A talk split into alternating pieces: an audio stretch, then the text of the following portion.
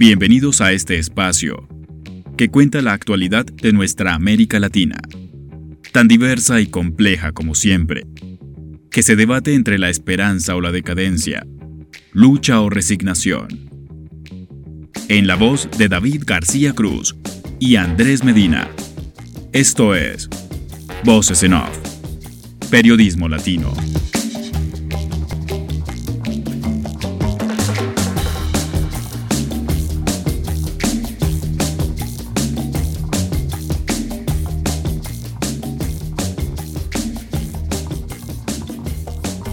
Hola, ¿qué tal? Bienvenidos a esta nueva edición de Voces en Off. Bienvenidos a este espacio que cuenta la actualidad de América Latina y ahora también del resto del mundo por todo lo que nos viene pasando y viene ocurriendo después de, la pandemia. Voy a saludar a mi compañero Andrés Medina. Andrés, ¿qué tal? ¿Cómo le va? Hola David, bien, bien, con mucha información como siempre, arrancando semana, eh, viendo lo que ha pasado en Latinoamérica, en el mundo. Y lo que hablaba es verdad nos centrábamos mucho en Latinoamérica, pero con lo que está pasando a nivel mundial, pues nos tuvimos que expandir un poco y posiblemente toquemos temas de lo que está pasando ahora en Europa. Pero bien, bien, con el tema de la inflación, que es bastante complejo, así que de eso creo que lo vamos a tocar más adelante.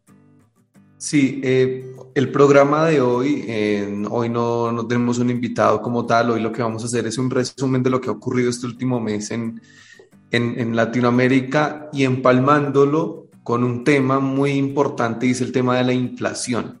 Es un tema que nos viene pegando a todos porque la inflación antes de la pandemia, digamos, no era un problema que aquejara a países como, como Colombia, como Chile, como Perú, como el mismo México, sino que era más bien un problema de, de Argentina, era un problema de Venezuela nada más, y algún otro par de países en Centroamérica que sufrían o sufren todavía este flagelo. La inflación se ha convertido en un problema generalizado y todos estamos padeciendo la subida de los precios, sobre todo en los alimentos. Argentina el año pasado cerró con más del 50% de inflación y hoy por hoy el gobierno de Alberto Fernández no sabe qué hacer para combatir este problema. Hace unas semanas Alberto decía que eh, se emprendía una guerra en contra de la inflación, ¿no? Ponerlo, eh, ponerse problema casi que en términos bélicos, en un contexto tan difícil como en el que está el mundo. Eh, no sé si era el mejor, digamos, la mejor palabra, ¿no? Elegir, decir, una guerra frontal contra la inflación, pero las medidas para empezar a controlar ese problema no llegan. No llegan porque no es suficiente controlar los precios. No llega porque se, se complica poder, eh, poder tener un acuerdo con los empresarios, con la gente que pone los precios de los productos. Y hay un problema de confianza y un problema de expectativas respecto al crecimiento de los países.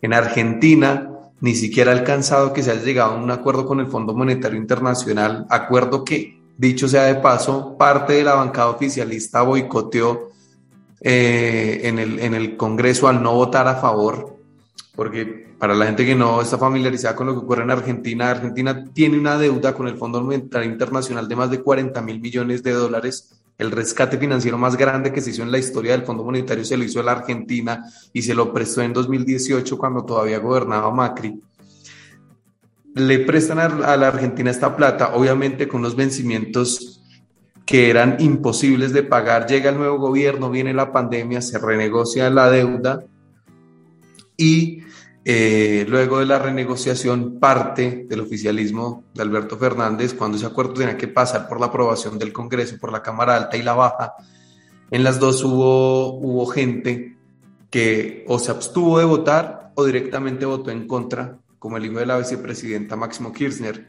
Esto hace que haya una inestabilidad política tremenda, que no sepamos qué ocurre dentro del Frente de Todos, que es la coalición que gobierna, y todo eso se acumula o abona el terreno para que los empresarios suban y suban los precios y para que la gente, sobre todo los más pobres, sigan padeciendo este tema. ¿Cuál es el problema principal del gobierno de Alberto Fernández? No es la pelea con Cristina. no es que Máximo no haya votado el acuerdo con el Fondo Monetario Internacional. El acuerdo es una parte importante, pero el gran problema que tiene la República Argentina hoy y el gobierno de Alberto Fernández es la inflación. La inflación es, todo lo que está ocurriendo, es la gran preocupación de la gente y eso es lo que también ha hecho que la imagen del presidente se debilite tanto. Que dicho sea de paso, Andrés, hoy, ¿qué presidente goza de buena imagen? Creo que ninguno. Además, la pandemia hizo perder a todos los oficialismos las elecciones que se han dado en los últimos dos años. Ninguno. Y si hacemos el recorrido por Latinoamérica, vemos que la favorabilidad de los presidentes es muy poca. Tiene una imagen positiva que es muy baja, la imagen negativa sigue subiendo conforme pasan los días y las semanas, conectando con todo ese tema de la, de la inflación.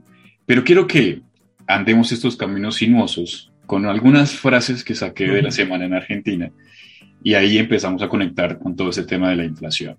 La primera, que ya la dijo David, que es la guerra contra la inflación, que fue una de las frases célebres de Alberto, que generó muchas críticas y repercusiones porque ya lo hablaba como guerra. Me parece desafortunado. Otro, que la microeconomía desordenada.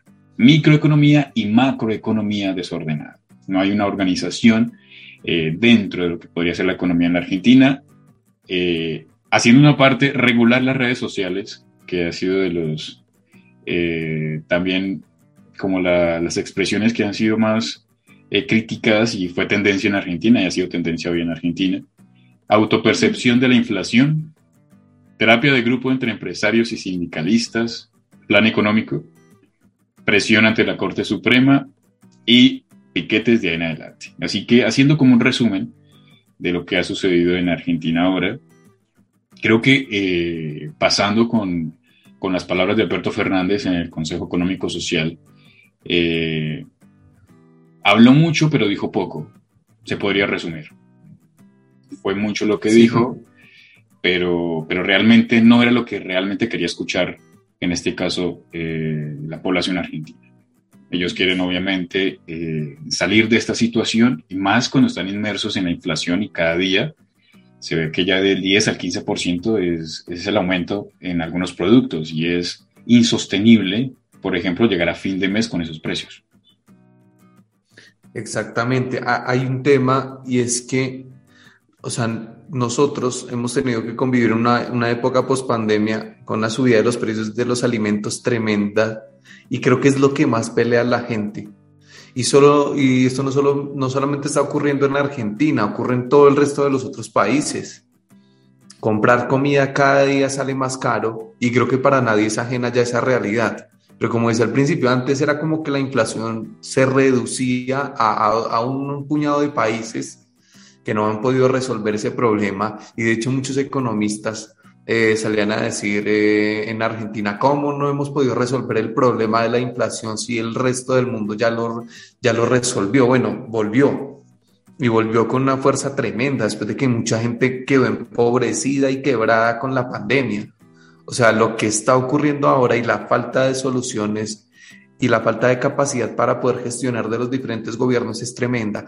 Yo, yo soy, digamos, soy adepto a Alberto Fernández. Me cae bien Alberto Fernández. Hay muchas cosas de, su gestión que apruebo y siento también que él ha sido, no sé si usted coincide conmigo, pero creo que es el presidente con la mayor oposición del planeta Tierra.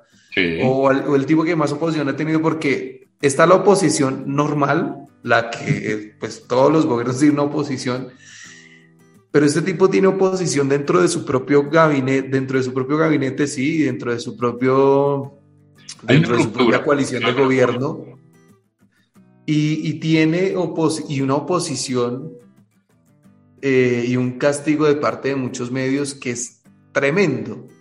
O sea, es, es que lo sacan a pasear todos los días, le pegan de una manera durísima.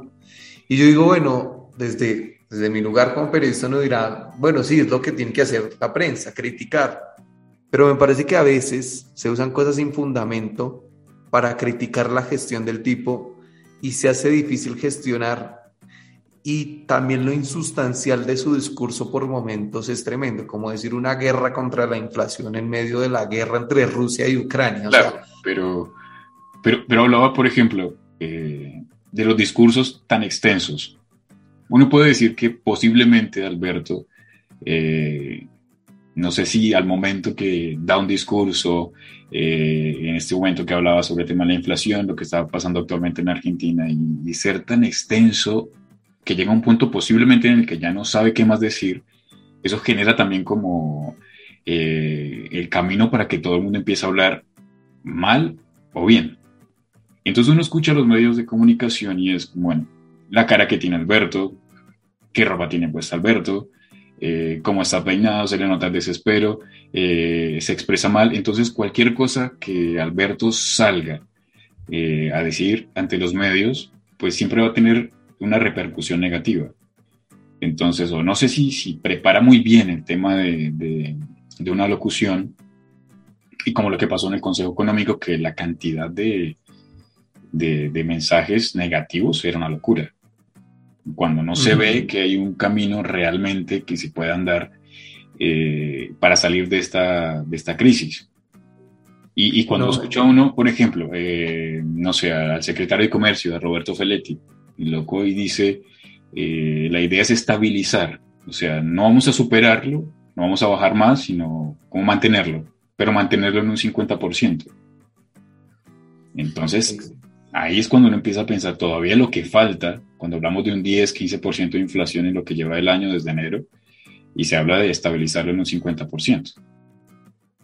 Claro, y ahí ya se está incumpliendo, ¿no? Una de las metas eh, o, proyecciones que había con, eh, en el acuerdo con el Fondo Monetario Internacional y era que la inflación iba a oscilar entre el 38 y el 48% y ya vamos 15% en tres meses.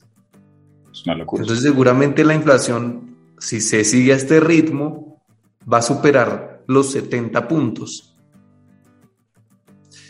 ¿Y eso qué significa? Eso significa devaluación, eso significa eh, subida del precio de los alimentos, eso significa que el salario real eh, respecto a la inflación va a perder, eh, que los trabajadores van a seguir ganando menos y que van a poder consumir menos y si yo puedo consumir menos, entonces me vuelvo más pobre. Y, y todo un espiral de cosas malas que están por ocurrir porque Argentina desafortunadamente ya llevaba muy adelantado un proceso inflacionario porque recordemos que Macri deja la inflación en, en 53, 54% en 2019, antes de pandemia.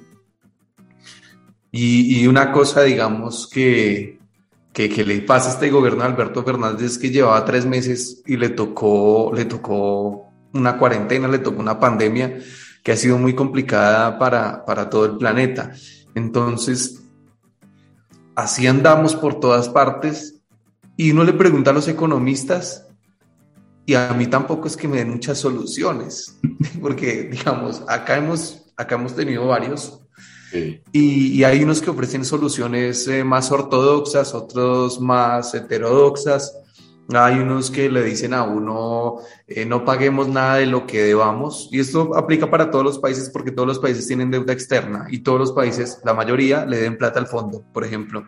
Entonces unos dicen, no, no paguemos ninguna de las deudas y, más bien mm, enfoquémonos en el crecimiento de nosotros y vivamos nosotros solos sin depender de nada que tenga que ver con el mundo exterior. Y no se puede vivir tampoco así en un mundo tan globalizado como este. Hay otros que dicen que hay que aumentar el gasto público, digo, aumentar, reducir el gasto público, pero eso, eso sería un, primero un costo político enorme para cualquier gobierno y lo segundo es que hay mucha gente que depende del Estado. Ya, digamos, del otro lado la gente sacará sus conclusiones si está bien o no subsidiar ciertas cosas de parte del Estado, pero lo cierto es que el Estado, digamos, subsidia casi todo, hasta la energía. Porque si nosotros todos pagáramos el recibo o la factura de la luz sin el subsidio del Estado, sería costosísimo, sería una fortuna. Entonces, eh, cualquiera de las dos soluciones o cualquiera de los dos, digamos, marcos teóricos de, de, de estas soluciones, porque nosotros solo damos, digamos, un, un, una o dos, dos, puntos de cada una de las soluciones, dependiendo la ideología o dependiendo el camino económico que se quiera tomar. Eh, nosotros solo exponemos eso, pero es más o menos lo que, a lo que nos tenemos que, que atener para poder solucionar un problema tan complicado como el que estamos viviendo, porque es que es en todas partes. Es complicado y si habla, eh, si realmente el tope va a ser de 50% en la inflación en lo que queda del año, si realmente el gobierno va a tratar de mantenerlo en ese porcentaje. Uno escucha, por ejemplo, a los, eh, las estadísticas y, se habla que febrero tenía el 41% del índice de precios de consumo, solo febrero. Y ha aumentado todo eso. Ha aumentado el 41%. Entonces, eh, ¿de qué se habla? Tratar de, de negociar, por eso hablaba de, una terapia de grupo entre empresarios y sindicalistas, se han puesto de acuerdo y dice, pues, ¿cómo hacemos para controlar realmente que eh, en este caso eh, se regulen los precios? Que no haya un alza o un, subrepticiamente se le ponga un precio que no es legal con todo este tema de la inflación. Entonces, ¿quién es el perjudicado? El consumidor. El consumidor va a un hipermercado y, va a comprar y no sabe si realmente ese es el precio real que está regulado y, y, los mayoristas pues, son los que salen ganando. Y otra de las estadísticas es que eh, la mayoría de, argentinos no están comprando en hipermercados, en supermercados grandes, sino en la tienda de la esquina, que es el que es lo más cercano. Entonces, ¿cómo regula entonces, por ejemplo, uno más de 500 productos de la canasta básica familiar para que realmente no tengan un alza? Porque puede tener un precio y mañana o pasado mañana ya sube. Entonces es una locura. ¿Cómo lo puede regular? Y ahí es cuando tiene que intervenir tanto eh, Feletti, Culfas, y ver cómo lo pueden realizar en, por ejemplo, hablando precisamente de, Cava, ¿no? Explícitamente, de lo que ha sucedido en, la Ciudad Autónoma de Buenos Aires.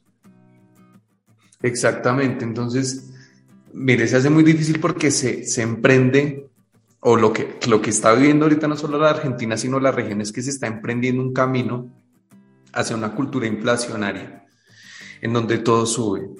Por ejemplo, bien, es, estamos tan a la deriva en ese tema que ya no se sabe qué precio ponerle a las cosas. O por ejemplo, a mí me pasa en mi negocio que hay cosas que yo ya no sé qué precio tienen. Porque no, o sea, entonces, ¿qué hace uno como comerciante? Lo que hace uno es decir, bueno, me llega, no sé, un ejemplo. Eh, este teléfono, yo vendo teléfonos, digamos, ¿no? No vendo teléfonos en la vida real para la gente, ¿no? Después empiezan a preguntarme si vendo teléfonos, no vendo teléfonos. Entonces, eh, no sé, este teléfono, yo vendo teléfonos y este teléfono me llega a 10 pesos. Entonces yo digo, bueno, lo voy a vender a 12 para ganarle el 20%. Eh, y resulta que yo lo vendo a 12 pero después cuando voy a reponer la mercancía vale 11 y medio.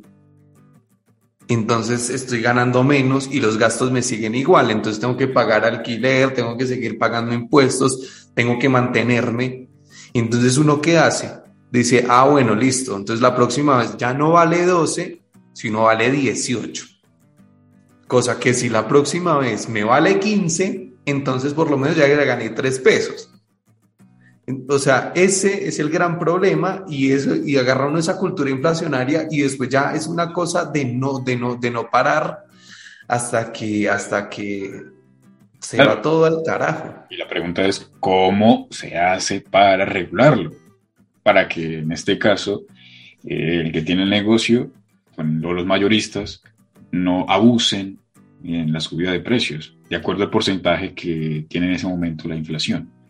Entonces, obviamente se tiene que pensar en todo, en alquiler, eh, en cuánto está comprando, impuestos, todo. Y si del precio que yo tengo eh, realmente está cubriendo toda eh, la inversión que estoy haciendo y, y, ve que no, pues le va a subir más el precio.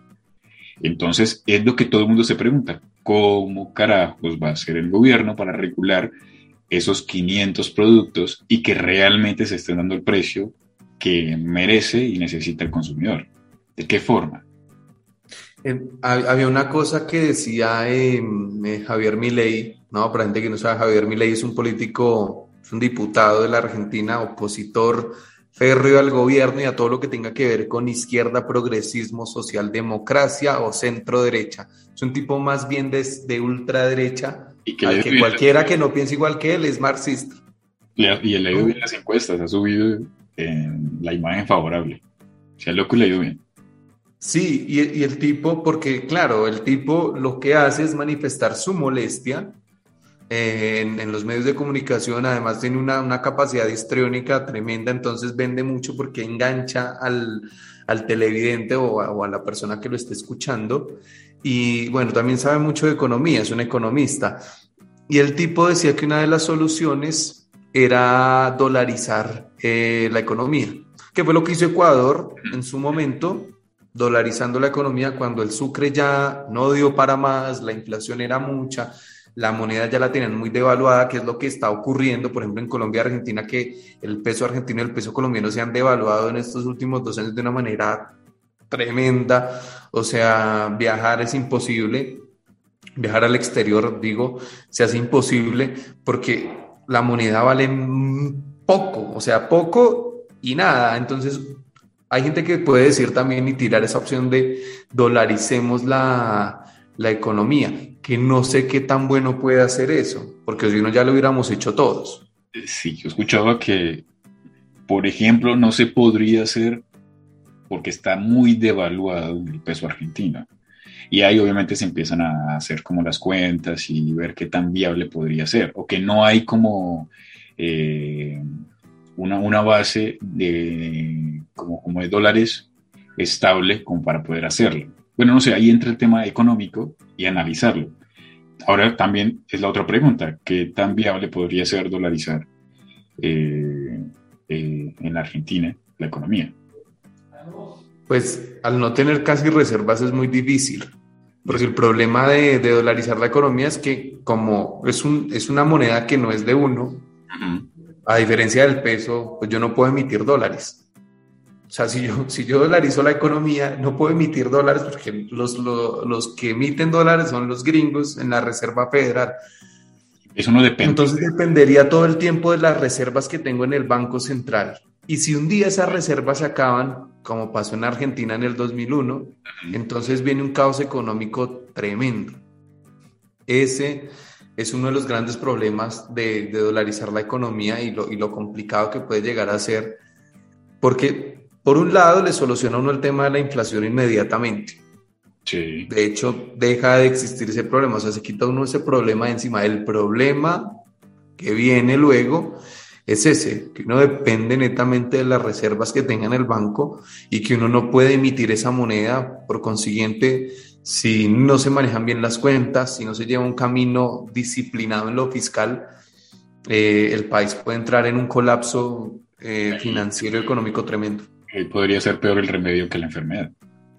Claro, claro, claro. Entonces, eso es lo que, es lo que también eh, frena a muchos, porque digamos, cuando uno tiene un problema de inflación tan grande como lo tiene la Argentina, que ya es de que ya es un tema de hace más de 50, 60 años en los que se ha convivido con la inflación y, de vuelta con esto se, se crea una cultura inflacionaria. Eh, Muchos habrán pensado en dolarizar en su momento en los 90 con el 1 a 1, que un peso valía un dólar. Más o menos lo que se hizo fue, fue eso. Intentar dolarizar la economía. Ahora, la economía, de manera informal, ya está dolarizada. ¿Por qué? Porque si uno va a comprar una casa o un, o un departamento, el precio no sale en pesos, el precio sale en dólares. ¿sí? Entonces, de manera informal ya la economía está dolarizada, es una economía bimonetaria. Y así se está empezando a manejar también en Venezuela, que salió de la hiperinflación hace poco, pero parte de la salida de la hiperinflación de Venezuela es porque la economía ya se ha dolarizado tanto que, claro, si usted paga en dólares, paga en dólares, y si lo suyo ya son los dólares, pues obviamente su peso no se va a devaluar porque es que la gente ya está en otra, hermano. O sea, ya está usando otros métodos para poder sobrevivir y poder cubrirse, porque cuando hay inflación, ¿qué es lo primero que uno hace? Voy a ahorrar en dólares. Lo primero que uno piensa es eso, o sea, uno no piensa, voy a esperar a ver si de pronto, no, el peso se robustece un poco, no, o sea, ahorro en dólares para cubrirme esa inflación y para, y para poder tener también un poquito más de aire para llegar a fin de mes, que es lo que hace cualquier, que es lo que haría cualquier persona que tuviera la posibilidad ahora. Es cuando uno empieza a ver los coqueteos de Estados Unidos con Venezuela, que el petróleo, eh, y muchos dicen, no, pero si el problema, por ejemplo, que lo podemos conectar ahora con Rusia y Ucrania, que eso no afecta a Latinoamérica, y, mire que sí. Ahí terminó Estados Unidos buscando a, a, Venezuela, como venga, pues, el tema del petróleo, cómo hacemos. Eh, claro. Ya no son una dictadura. dictadura. y terminó regañado Biden en Estados Unidos por el Congreso porque cómo se le ocurría ir a, a buscar y, tratar de abrir un camino de diálogo con Maduro por el petróleo. No era nada más, solo el petróleo.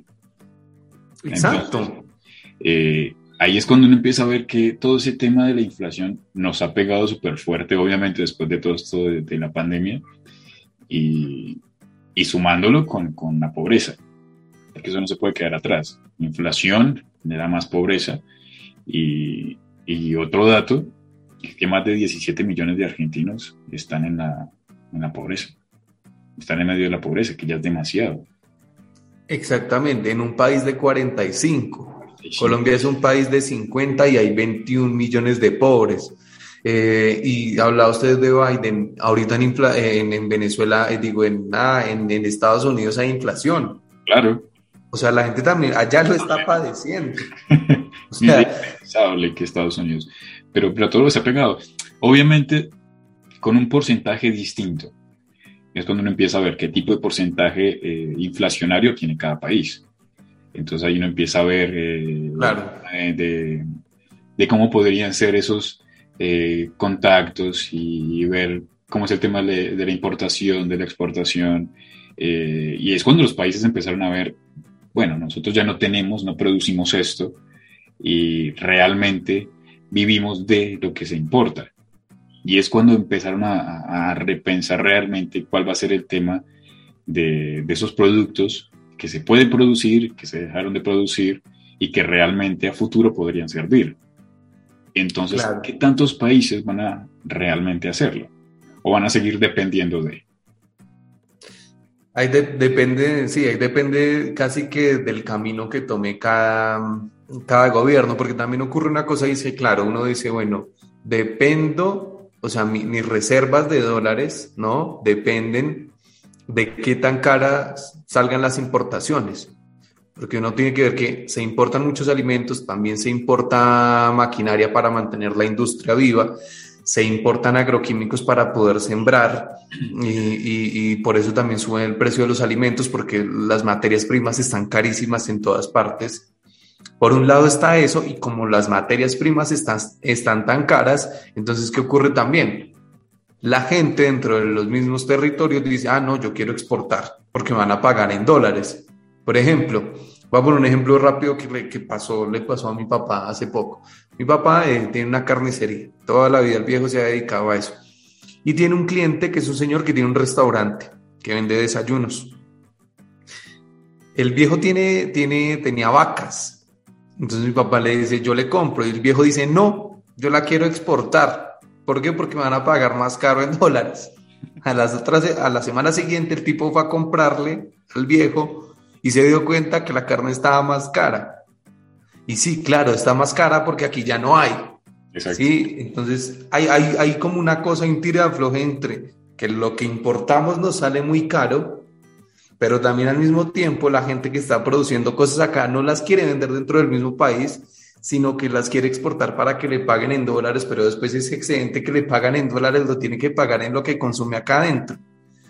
Y ese es el problema y no hemos logrado ponernos de acuerdo, ni los argentinos, ni los colombianos, ni los chilenos, ni los peruanos, ni nadie, y mucho menos ahora con todo lo que está pasando, cuando lo único que quiere la gente es cubrirse y decir yo voy a generar esta plata para mí y listo, y no me importa nada más, sabiendo que todo lo que uno hace sí influye en el colectivo de la gente. Claro, y es cuando entran las políticas de Estado. Eh, ¿Qué tanto porcentaje se le está dando a la producción nacional eh, que sea distribuida obviamente eh, en el país? ¿Qué tanto porcentaje va a ser exportado? ¿Qué tanto porcentaje va a ser importado? cuando no se producen los insumos, de los que hablaba acerca de si vamos a producir en el campo, necesitamos insumos químicos, pero si no se producen en el país, se traen de otro país, y uno dice, digamos, Ucrania, ¿qué pasó? Entonces eh, va a haber escasez, de la poca que pueden importar va a llegar costosa, y, el campesino en este caso, el agricultor, dice, no, yo no lo puedo comprar, me sale más costoso, eh, no puedo invertir, así que no voy a producir ni cultivar esto porque voy a salir perdiendo. Y ahí es cuando empieza otra vez a, a, importar posiblemente cierta cantidad de productos que se generan dentro del país. Y, pero si se le da un bajo porcentaje a esa producción, eh, comparar un ejemplo, si, si en Colombia eh, se produce la papa, pero se importa papa de Ecuador o, o que no le dan como cierta importancia a la producción nacional, es cuando empieza a subir, porque acá en Colombia hubo ese problema, todavía existe el problema de, del alza de, la papa, por ejemplo. Y así en varios países con diversos insumos y productos.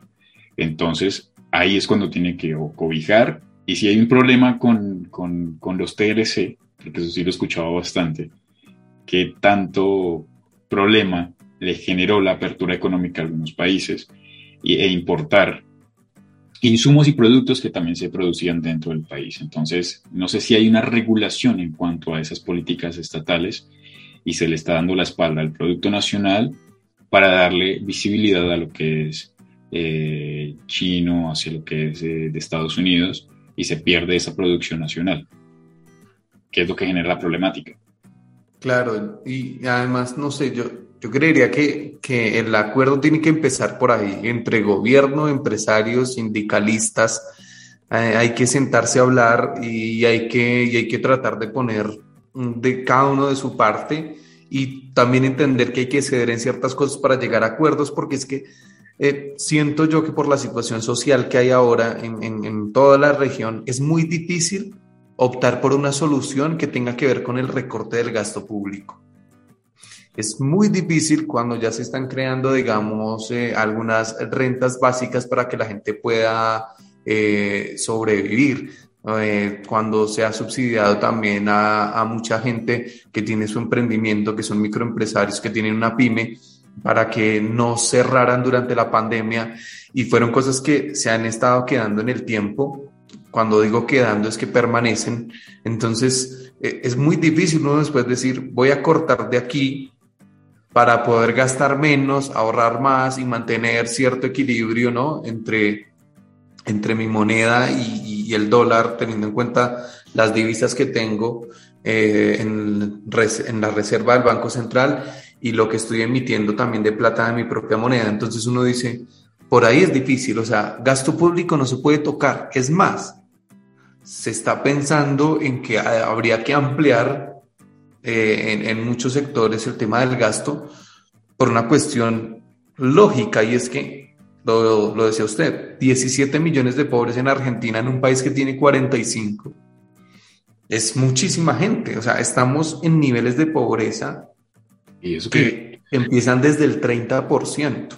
Y eso que se habla de pobreza, eh, y se puede hablar un porcentaje casi del 8, 8, 9 de indigencia.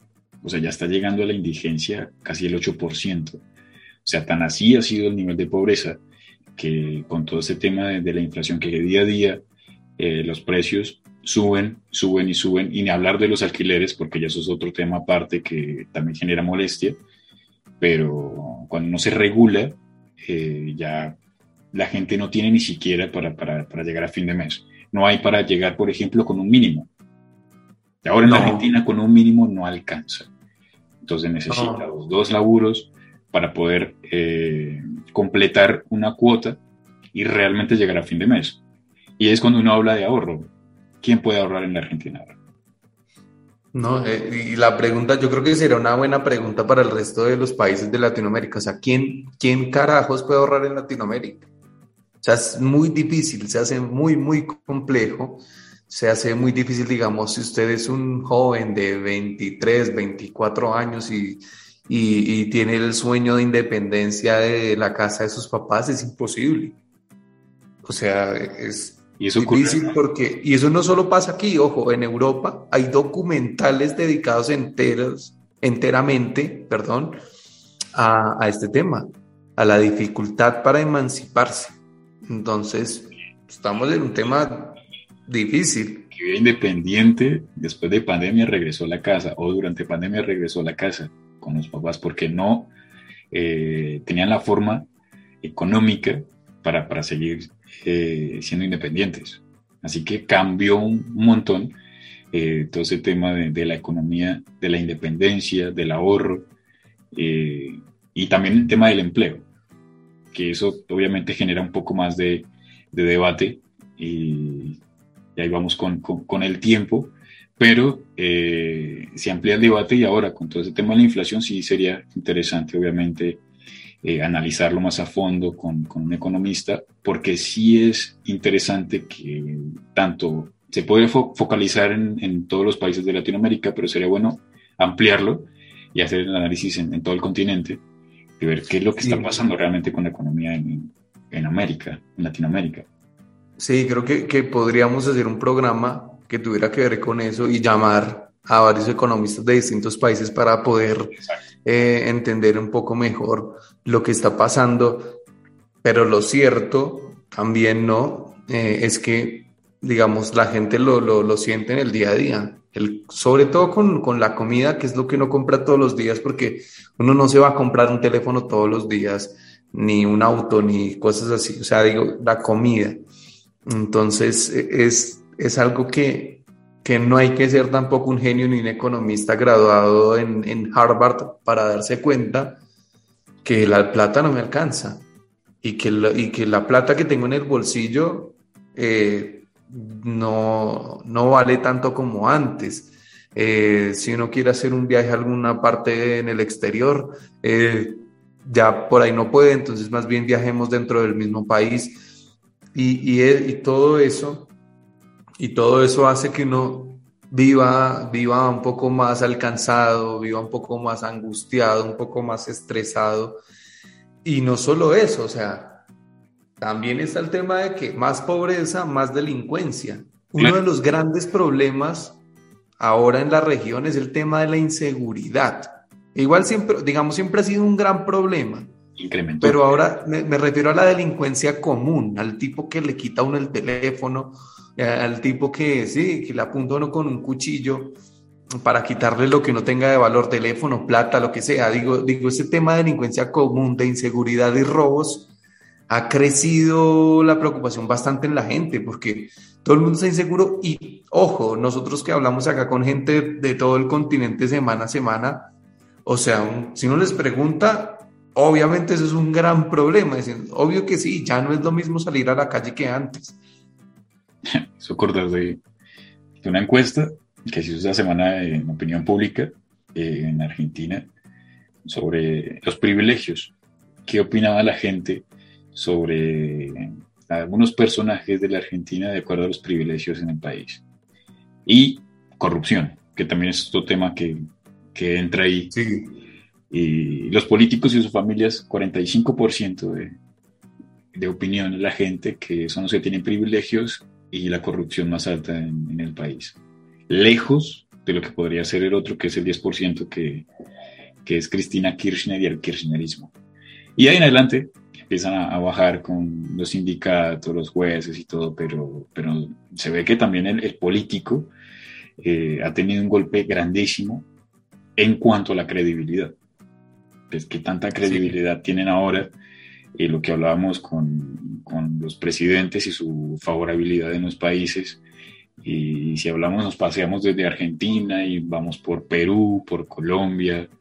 Eh, ahora se vienen elecciones en, en, Costa Rica. Costa Rica eh, es un país que está como lejos de todo, ¿no? Es como allá. Eh, sí, vive en una realidad distinta sí, no, no, están tan mal, que eso, digamos, es, es, es, bueno. Y por eso también ha ganado mucho lugar los discursos eh, anti, anti-Estado, los discursos eh, de ultraderecha, los discursos de, del Estado no sirve para nada, de todos los políticos son corruptos, eh, se habla de casta política, ¿no? Y, y, eso ha venido tomando mucha fuerza y mucha gente que adopta eso porque está cansada, sinceramente, de todo lo que está ocurriendo. Eh, tengo, o sea, cada vez que voy al supermercado me alcanza menos la plata. Cada día soy más pobre. Eh, y hay gente, un reducido grupo entre los que están los políticos y obviamente sus familias, que cada día tienen más.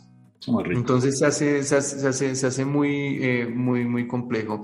Andrés, eh, redes sociales para recordarle a la gente por dónde nos pueden seguir. Bueno, pueden seguirnos igual, primero por el podcast que tenemos en varios hostings como Spotify, Anchor, Google Podcast, Apple Podcast. Ahí pueden encontrar todo el tema que siempre estamos nosotros abordando. Y el otro es en nuestras redes sociales. En Instagram pueden encontrarnos como Voces en Off Oficial, guion bajo. Y eh, en Facebook, igual como Voces en Off. Ahí van a encontrar eh, toda la información y todos los posts que nosotros hagamos de acuerdo a cada entrevista. Y nos pueden escuchar igual por Tribu Contenidos y por Radio Nova Costa Rica, así que Radio Nova Hits, ahí van a encontrar también el programa. Igual pueden seguirnos en las redes sociales y van a encontrar toda la información requerida para que, digamos que alimentemos un poco este camino sinuoso que siempre digo por la política latinoamericana. Sí, hoy, hoy tuvimos o hemos tenido un, un programa un poco más eh, distendido, eh, hablando un poco más de cosas que de que nos pasan todos los días, porque este espacio siempre tiene como su parte también muy académica en donde se hablan de temas un poco más, más densos, pero como hoy no trajimos ningún intelectualista nosotros, pues les toca conformarse con eso. Eh, eh, otra cosa que pasó esta, este, esta semana, este mes, eh, fue el tema de las elecciones en Colombia. Sí, mm, elecciones al Senado, elecciones eh, de consultas para que cada coalición de las que se presentó eligiera su candidato a presidente. Y eh, hoy por hoy ya están eh, definidas todas las candidaturas a presidente. Cuando digo definidas, definidas todas las candidaturas, no me refiero solo al, presidente, sino también al vicepresidente o vicepresidenta, como en algunos casos se, se, ha dado. una elección en términos regionales me parece a mí muy decisiva. Decisiva porque que Colombia girara hacia la izquierda, que sería algo inédito, que jamás ha ocurrido, sería eh, un aliciente muy importante para el progresismo latinoamericano. O sea, sería un respiro sería aire fresco, más del que ya se ha venido teniendo, porque en varios países ha vuelto a gobernar la izquierda, por ejemplo Chile con Boric, eh, eh, en, en, en, Honduras está, está eh, la nueva presidenta, Xiomara Rojas.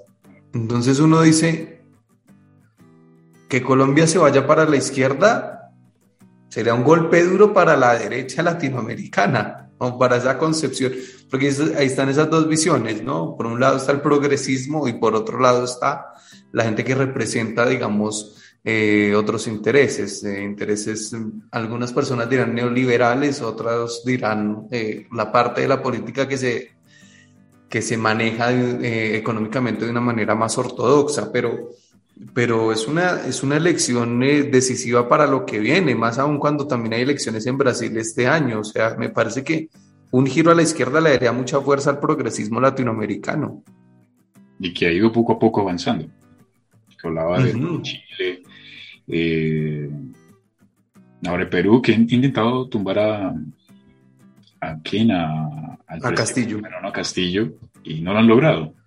Le han hecho su sus procesos y ver que, que, que, el loco sigue ahí muy fuerte como presidente. Igual pasa lo mismo con el tema de, la favorabilidad. Pero estaba viendo el tema de, de, las vicepresidencias. Siempre se habla de que para qué un vicepresidente, que es una figura que no, que no funciona, que no sirve, que solamente está cuando falta el presidente. Pero en Colombia la estrategia vicepresidencial ha sido tan fuerte que se empezó a hacer la inclusión de eh, cierto tipo de políticos que están dentro de, de que de la población afro. Y lo último eh, que pasaba con, con, Federico Gutiérrez, y todo el mundo pensaba al final que, que, iba a elegir a, o a una mujer o a alguien que hace parte de la comunidad afro y o indígena o, alguno porque se estaba pensando en eso, pero más por estrategia política, más que otra cosa, que eso se sabe. Pero hoy hubo un, un debate vicepresidencial. igual mucha gente está pendiente de quién es el que está acompañando a cada uno de los candidatos presidenciales y está tomando mucha fuerza el progresismo, muchísimo. La gente está tratando de acercarse un poco a los, a los discursos de Gustavo Petro, acercándose un poco a los discursos sociales que está generando Francia Márquez. Y con tantos candidatos, ¿cuántos son en total? Son uno, son ocho. Ocho candidaturas presidenciales. Eh, ahí es cuando uno empieza a hacer cuentas. ¿Realmente da para, para que se pueda ganar en la primera vuelta, de acuerdo a la cantidad de, de candidatos presidenciales? Es cuando todo el mundo empieza a decir, yo creo que no, esto va para segunda vuelta por la cantidad de candidatos. Y ahí es cuando empieza uno a, a visualizarlo porque queda un mes, dos meses casi, un mes largo mes y medio, pero la campaña está bastante compleja y, es cuando empieza uno a ver la credibilidad eh, desde un Estado, que es el que está ahora, del oficialismo, y la oposición que tuvo hoy la otra curul, ya tiene 20 curules, la oposición, así que sigue sumando con todo este tema de, de volver a, hacer el conteo de, de, los votos. votos y ya alcanzó la curul 20. Entonces todo, parece indicar que sea en primera o en segunda vuelta, eh, Gustavo Petro eh, sería eh, el próximo presidente de Colombia, es el candidato que lleva la, la, ventaja, es el tipo que tiene asegurados casi 6 millones de votos ya, y eso es una muy buena cifra de cara a lo que, a lo que viene y seguramente a, a quienes adhieran luego a su campaña en una segunda vuelta.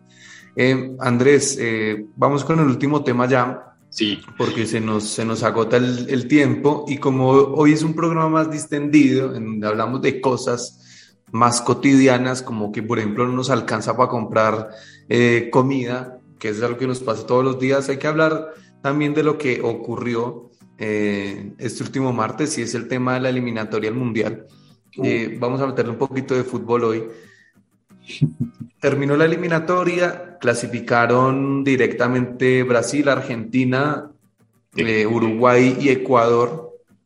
Que a mí me alegra mucho el tema de Ecuador, sobre todo por el técnico, que me parece que es un gran técnico Alfaro y que cuando estuvo en Boca lo trataron un poco mal, eh, o por no decir algunos muy mal, y, no, y no supieron, digamos, apreciar y se perdieron de lo que podría llegar a ser un excelente entrenador. Eh, para, para ese club. Se fue para Ecuador y los metió en un mundial y él en su carrera va a tener la gran posibilidad de dirigir un mundial que debe ser, digamos, al, al, digamos uno de los topes a los que uno puede llegar como entrenador de fútbol. Eso por un lado me, me alegra, por el otro lado Argentina y Brasil cabalgaron la eliminatoria, o sea, no tuvieron ningún tipo de oposición, superaron en el aspecto mental, técnico, táctico y físico a todos sus rivales. Y les falta un partido. y les falta un partido, sí, se clasificaron hace, hace 10 fechas, ya están adentro, de 18 fechas, eh, hace 10 ya están clasificados. Y después, eh, Perú, que siempre luchando, luchando, otra vez se metió al repechaje, ojalá que lo pueda ganar y lo pueda superar. Sí. Gareca también es un gran técnico porque eh, seamos sinceros, es que eh, en términos futbolísticos, ¿no? Hablando solo en términos futbolísticos, Perú no tiene grandes, grandes jugadores, no tiene grandes cosas para mostrar. Y Gareca ha hecho, ¿no? Ha sacado lo mejor de sus jugadores y han, podido sacar adelante una eliminatoria tan difícil con equipos que tienen jugadores que están en los mejores equipos del mundo. Gareca lo supo hacer. Se hablaba mucho de los técnicos argentinos en la eliminatoria. Alfaro lleva a Ecuador al Mundial. Gareca lleva, bueno, está a un paso de llevar a, a Perú al Mundial. Le falta el repechaje que posiblemente eh, hasta, la, hasta ahora va a ser con Emiratos Árabes que le ganó 1-0 a, a, Australia. Falta el partido de vuelta. Pero hasta ahí va la cosa. Eh, Y Colombia fue a dos mundiales con técnico argentino. Y obviamente empieza a hacer un análisis, realmente fue viable y sacar a Peckerman. Yo escuchaba que las directivas colombianas, desde Yesurun en adelante, decían, eh, Colombia estaba bien con Peckerman, pero querían un salto grande, porque querían un fútbol más de calidad. Necesitamos un técnico europeo. Cuando tienen a Peckerman, que nos llevó a los mundiales. Pero necesitaban un técnico europeo. Y ahí fue cuando se armó eh, todo este desorden de, de, la selección Colombia. Llevan a Queiroz, fracasa. Llega Reinaldo Rueda, que estaba fracasando con Chile. se lo pelearon para que fracasara en Colombia. Y ese es el resultado. Entonces, eh, he visto muchos mensajes de varios periodistas que hablaban acerca de la selección Colombia y decían que lástima que una selección Colombia con tan buenos jugadores se quedara por fuera del Mundial. ¿Cuál fue Exactamente. el problema? Y, creo que lo, que lo que pasó en Colombia fue eso, fue un poco de, de soberbia, fue también unos dirigentes que, que, no, por ahí no entienden muy bien de fútbol, y es que había que darle continuidad a lo que se había construido y, y lo que se venía haciendo era bueno, o sea, también hay que situarnos en la realidad y es que Colombia en cuanto al fútbol masculino, porque las mujeres han demostrado tener una mentalidad más ganadora que los hombres en cuanto al fútbol en Colombia, es que nunca hemos ganado nada.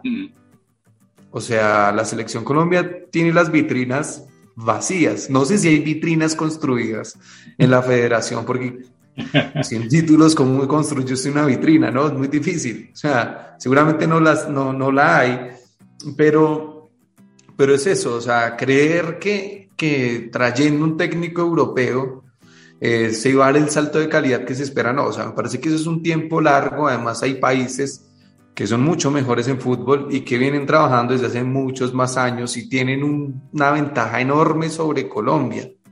También hubo soberbia de parte de los jugadores de pensar que con ellos solos bastaba. No, con una generación muy buena, con jugadores que han estado en los mejores clubes del planeta, con tipos que juegan realmente muy bien. Porque, claro, Colombia tiene grandes jugadores. El problema fue que en esta eliminatoria no pudo, con, eh, no pudo formar un equipo. Además, dos técnicos que demostraron poca capacidad para poder formar un grupo, que era lo que Peckerman sí tenía. Claro, no hubo recambio, no hubo esa, transición de eh, las selecciones juveniles y realmente ver quiénes pueden dar ese salto, porque ya estamos viendo que de los que están en la selección Colombia ahorita, eh, ya no van a estar posiblemente para un próximo mundial en cuatro años. Ya no van a llegar. Entonces, ¿cuál va a ser ese proceso que se estaba haciendo en, las selecciones y en las inferiores de, de, Colombia, que sí lo estaba haciendo Peckerman? O sea, prácticamente dañaron un proceso que él llevaba por seis años, eh, porque querían un poco más entonces, que creyendo que en Qatar y claro, creyendo que en Qatar Colombia sí va a poder ser campeona del mundo. y no, o sea, también le hicieron pensar a mucha gente que, que, que Peckerman había fracasado o que clasificar a un mundial ya era normal. Y no, no, porque para Colombia no es normal ir a un mundial, porque todos los mundiales que ha habido en la mayoría no ha participado. Entonces, digamos, es normal para para Brasil, es normal para Argentina, es normal para Alemania, hasta para la misma Italia que se quedó por fuera de los últimos dos mundiales. O sea, es normal ir a un mundial, o sea, lo anormal es eso, es no ir. En cambio, en Colombia la normalidad es no ir. O sea, lo que está pasando es lo normal, es lo que se supone. Hay una historia de fútbol que uno pueda sentarse a contar y decir Colombia ha hecho, no, no es tan grande, no es tan amplia, Así que en eso sí, le, meten muchas cosas a la gente de que ya somos una selección de élite. Y ayer decían, bueno, Colombia, clásico es Colombia-Venezuela. No digan que es Colombia-Argentina, Colombia-Brasil. No, clásico es Colombia-Venezuela y ya. No, no pidan más. Hasta ahí llega por la historia de los dos equipos y los dos países. Y hasta ahí. Entonces, tenemos que, que ubicarnos creo que no se tienen que ubicar en todas las cosas. O sea, por ejemplo, Colombia es fuerte en el ciclismo. Ahí son, o sea, ahí Colombia en el ciclismo es, es, es, es, es Brasil o Argentina en fútbol, digamos. Pero, pero bueno, en el fútbol, que es el deporte rey, el más fácil de practicar, el que la mayoría de gente sigue sin importar religión, ideología política, ni nada de eso, o sea, a la mayoría de gente le gusta el fútbol, ahí Colombia no, no es fuerte y ha habido eh, países como Ecuador que han ido creciendo de a poco, eh, o, el mismo Perú con Gareca que ha retomado un rumbo de, de volver a los mundiales o por, o por lo menos para este tiene otra vez la opción de, del repechaje para, para poder ir. Y no se extrañe que, hablando del tema político, yo escuchaba que el próximo presidente de Colombia iba a hacer lo posible para pagar la cláusula que tiene Peckerman con Venezuela y regresarlo a Colombia y no importa lo que haya que pagar, pero que regresar al país. no, no, ya, ya está con otra. Hay que buscar a alguien nuevo. Sí, yo creo que ya le pagan bien. Bueno, em, hasta acá llega este, este, este resumen rápido, también este desahogo de lo que nos pasa, porque también está bueno eso. Hay cosas que, que hay que hablarlas, digamos, eh, en, en, cuanto a lo intelectual de una forma elevada, como el conflicto entre Rusia, el análisis de una elección que entre Rusia y Ucrania, el análisis, el análisis de una elección, que fue lo que, de lo que hemos hablado en los dos primeros programas de este año, de esta temporada. Pero también hay que bajar cosas, digamos, a tierra y decir, viejo, nos pasa esto y nos está pasando a todos. Y, y es un problema que arranca desde una cosa que se llama inflación, que desde ahí empezamos a perjudicarnos todos. Y este resumen de lo que ha venido pasando este mes, se los queríamos dar, también hablando un poco de fútbol para, para descontracturar un poco. Y, y, ya la próxima semana volveremos a ser los mismos densos de siempre, con, hablando ¿no? en, en otros términos un poco más académicos y vamos a recuperar la dinámica de ese programa, pero estuvo bueno hacer este ejercicio y espero que del otro lado les haya gustado. ¿Cómo? Ahí nos descualquieramos un poco, pero sí, es verdad, hace falta desahogarse y, y, hablar realmente de lo que se habla, valga la redundancia, en, en, la calle, de lo que la gente piensa, de lo que la gente realmente quiere, quiere saber, quiere desahogarse y, y es bueno ver la realidad desde otro punto de vista y más puntual, más claro y ver si realmente esto va a cambiar en algún momento. Que ahí es cuando vamos a entrar en términos más eh, técnicos y ya con especialistas que nos van a dar un poco de ideas sobre lo que está pasando en Latinoamérica, tanto económica, política y social. Sí, yo creo que está bueno tocar los dos tópicos y uno es hacerse preguntas y decidirme y decir o, o pensar si, por ejemplo, la pregunta del debate pasado o de la charla del, de la semana anterior, que es si América Latina hace parte de lo que se conoce como Occidente. ¿No? Son preguntas casi que hasta existenciales. Está bueno eso y también está bueno lo que decía usted, hablar lo, de lo que pasa en la calle. O sea, ¿qué, habla, ¿qué le pasa al comerciante? ¿Qué le pasa al tipo que tiene una perretería, al tipo que tiene una carnicería, al tipo que tiene una licorera como yo, ¿no? Que no sea, no, o sea, no, no sé a cómo va a estar el whisky la próxima semana. O sea, no sé qué precio ponerle al whisky. Entonces, es eso. Sí, no, no, no, no sé. Espero que les haya gustado. Del otro lado, gracias. Espero que nos sigan por Tribu Contenidos en la República Argentina o Radio Nova en Costa Rica o en alguno de los hostings en los que este contenido está disponible como, como podcast, ya sea en Spotify, Apple Podcast, Anchor, eh, Radio Public y algunos otros más. Mi nombre es David García Cruz y en compañía de Andrés Medina les trajimos esta edición de Voces en Off. Gracias y espero que nos acompañen para la próxima semana porque vamos a, estar hablando de elecciones en Costa Rica y vamos a meter también otro tema que estaremos decidiendo en la semana. Gracias, chao.